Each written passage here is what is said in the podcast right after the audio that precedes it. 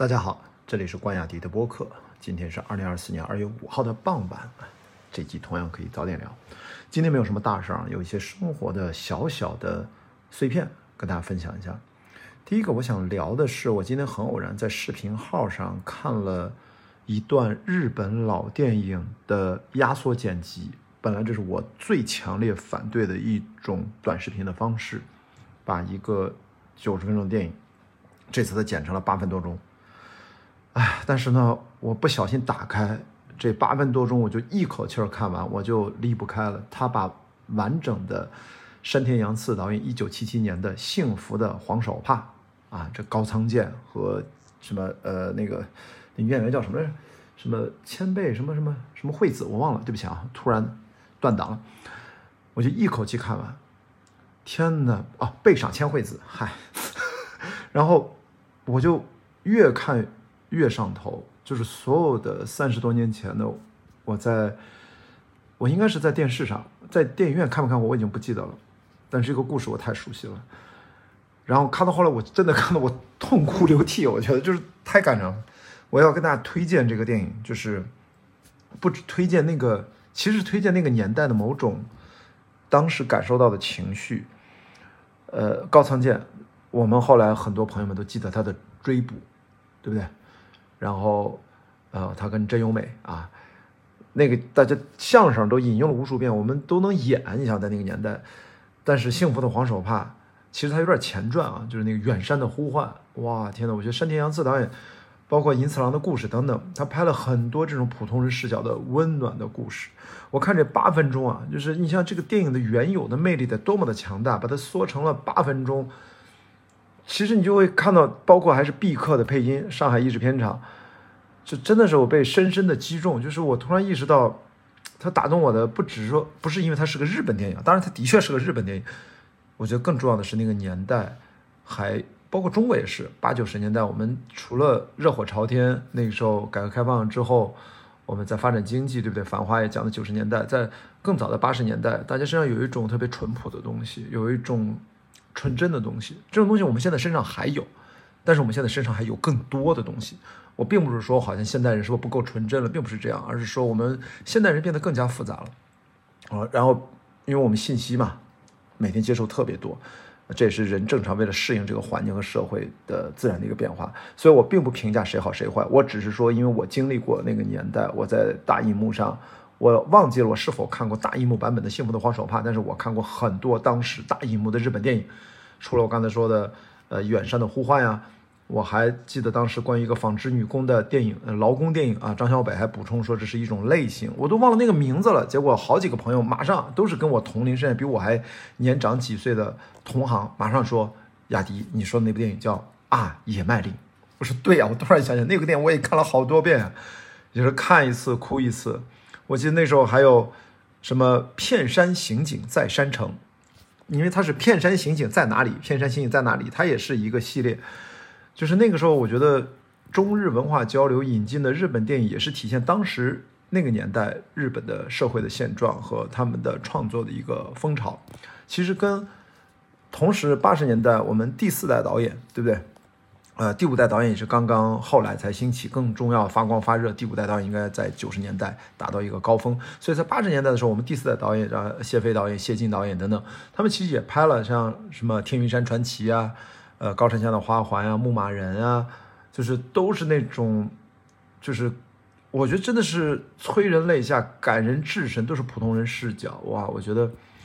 那个年代的电影的某种气息，好像啊，是我们现在可以回头去回望一下、去感受一下。我知道我今天说的所有的片子的片名，绝大部分现在，比如说九五后的朋友，甚至零零年之后的年轻的朋友们，呃，知之甚少。这个。其实没有什么遗憾的啊，因为我们都活在自己的时代里面。呃，我说的这些电影，其实，在那个时代下，其实都是经典，都是经典。放到现在，我回头看，我觉得很多朋友们也会认为是经典吧。背上千惠子，我看到他的那个面容，包括高仓健啊，穿那皮夹克那个帅，就是这八分钟幸福的黄手帕，我就觉得每个镜头、每一个情节的设置，它也是个公路片的电影，它就那么打动我，真的看到后面你就。你你真的是忍不住，而且我说，如果把我看落泪了，我觉得很多人都会有这种感觉吧。果不了然，就是我的这些朋友圈的评论区啊，就是好几个人给我留言说，也是看到后来潸然泪下，就是他他有一种很奇妙的感受啊，这是老电影的魅力，这是优秀电影的魅力。我那我就开玩笑，我说现在在中国引进的日本电影，就只剩下动画片和小动物电影了。结果樊一茹哎评论一句很经典的评论说，没关系，在日本他们现在也是这样，最卖钱的也就是这两种电影。好吧，就是恍惚间四十年过去了，四十年过去了，就是这电影是永恒的，我就一点点小小的感慨。我所以，我今天晚上或者。如果没事儿的话，明天我就想把《幸福的黄手帕》再拿出来重看一遍。所以说，呃，说另外一个小事儿吧，就是我发了朋友圈，就是我最近穿了一身白啊，也不知道为什么要挎了一个白色的 Jellycat 的一个，嗯，算是咱们叫什么西高地一个什么更啊的一个小背包啊。然后那个照片呢，参加 Steve 线下活动的时候被姥姥拍了拍了下来啊，而且在他的。这个五人群里面还说太可怕了，这是他的评价。然后 Steve 说：“你是第二次中年危机了吗？”到晚上到了工作室，樊玉茹说：“你是不是最近在跟年轻的女生约会？” 但他说的更难听的那话，我就不重复了，反正大概这个意思啊。我就说吧，我说哪有那么复杂？我说我只是穿衣服一直很夸张呀，我穿衣服一直就从来不在乎别人怎么看。我说我作为一个曾经。有三年每天都穿裙子，你知道我第四次参加巨人之旅，到了终点前，我那时候很多越野跑比赛，我都要冲线，都是穿着裙子冲线的，啊，还拍在了雅迪跑世界里面。所以我对穿衣服从来就是一个，我认为就是一种自我表达，就是一种生活方式，就是一种我跟这个生活或者我跟我周遭的一种交互的一种一种渠道吧。就是你在穿什么，你怎么搭配。你对颜色的理解，啊，所以我觉得这个对我来说是习惯的。所以我昨天不是说，呃，我参加那个恋综叫少说话啊，就开玩笑啊，我把它重新命名为少说话这个恋综，然后本名叫再次心动啊啊，因为这个梗大家看了第一集就知道。少说话第一集里面呢，呃，我那个造型穿了个粉红色的卫衣，我看到好多人就问啊，这卫衣挺好的，因为我发了朋友圈，好多人问，微博上也有人问，后来干脆我就在朋友圈统一回答啊，我说。我之前看过，我们这次观察室有一位嘉宾是《再见爱人三》的里面的一个被观察的嘉宾，叫王睡睡。王睡睡和张硕这一说，大家当时讨论很多。那王睡睡在《再见爱人三》结束了之后，他曾经发过一个长微博，把他在《再见爱人三》里面的经常出现的大概十几套的造型，把这个 OOTD 大概这个穿搭的内容呢，给他罗列了出来，还配了照片。我一想，嘿，我不用等到节目结束啊！我这次刚好是恋综被观察的这个嘉宾，那播出了第一集，我就把第一集我的出场的造型，背了一个我也不知道，反正是我当时怎么在网上随便看到的一个粉红色的帽衫，然后下面穿了一个，呃，是呃本山耀司，其实山本耀司啊，我经常说本山耀司的一个裤裙，然后我还背了一个 Osprey 的一个背包，然后我把这些呢淘宝链接。呃，那个店其实都是我自己买的。那个 Osprey 背包是他们品牌给的，我就直接发了朋友圈。包括我刚才提到的那个西高地这个 Jellycat 的这个小背包，还有一个反正像玫瑰红色的一个破破洞的一个卫衣，我也把淘宝店的链接都统一发了出来。我一说这怎么搞到最后全都是带货，全都是带货，这太搞笑了。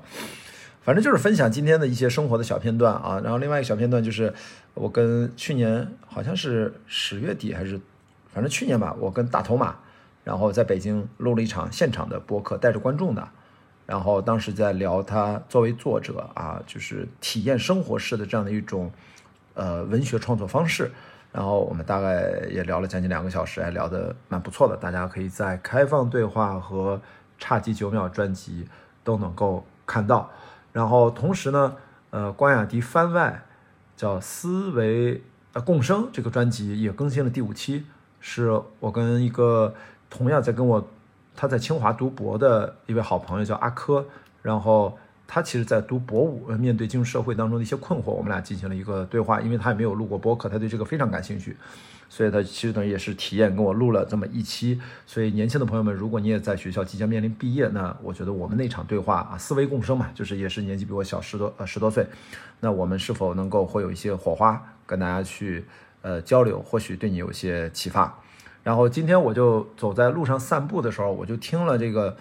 呃，Fit for Life 就姥姥姥爷那个第三百九十七期吐槽父母专辑，你爸妈也这样吗？呃，这期把我听的都笑岔气儿了。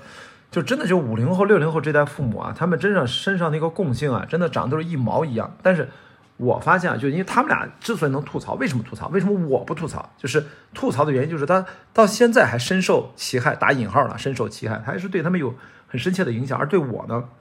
他没啥影响。我十八岁以后离开了，他们爱生活习惯啥啥啥，跟我一点没关系。我住大学，我睡宿舍，然后后来在北京租房子，就是大家都就是分开两个地方住呗，所以其实也就也就无所谓，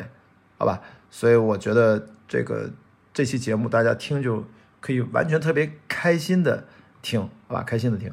呃，我今天刚刚才最后发了一条朋友圈呢，其实讲我刚才说 Jellycat 的这个背包。啊，我发现这两天我只要背着它走到哪儿，它都成为话题，大家都要过来 rua 一 rua，甚至觉得啊，这看上去好像一个真的小狗啊。那的确那个包蛮可爱的，手感也好，因为它也挺贵的啊，有五百多块钱。然后我自己其实要不是说给之前啊给朋友买一个 Jellycat 另外的一个东西，我都不知道 Jellycat 是啥。然后呢，我是因为小时候看这个呃《丁丁历险记》，我觉得这个东西像白雪。当然后来我有一个朋友在评论区给我提醒了，就是白雪是猎狐梗。啊，这个我买这包是西高地，它是苏格兰西高地白梗，是两种梗啊，就是这是来自西高地的一个梗家长啊，给大家 普及一下，就他们俩长得很像，但是这个西高地它并不是《丁丁历险记》的里面的那个梗，它不是同一种，但都是梗这一类的，好吧？反正呢，我就给大家吐槽，我说昨天因为上海下雨，我在雨中散步了好一阵儿，那个雨水挺可能挺脏的，然后这。这白雪就炸毛了，就感觉远看就变成了，就是它有点脏了，就是没那么白了。刚买回来的时候，然后就远看就有点像我背了一一坨蹲地的拖布，所以我刚才回来朋友吐槽，我说怎么灰不拉几的？我说昨天下雨。啊，他说你这对他也太不仔细。我说那我这种是吧，粗糙男士，那我刚才回来赶紧扔洗衣机里边给他洗了，现在在那儿晾干的，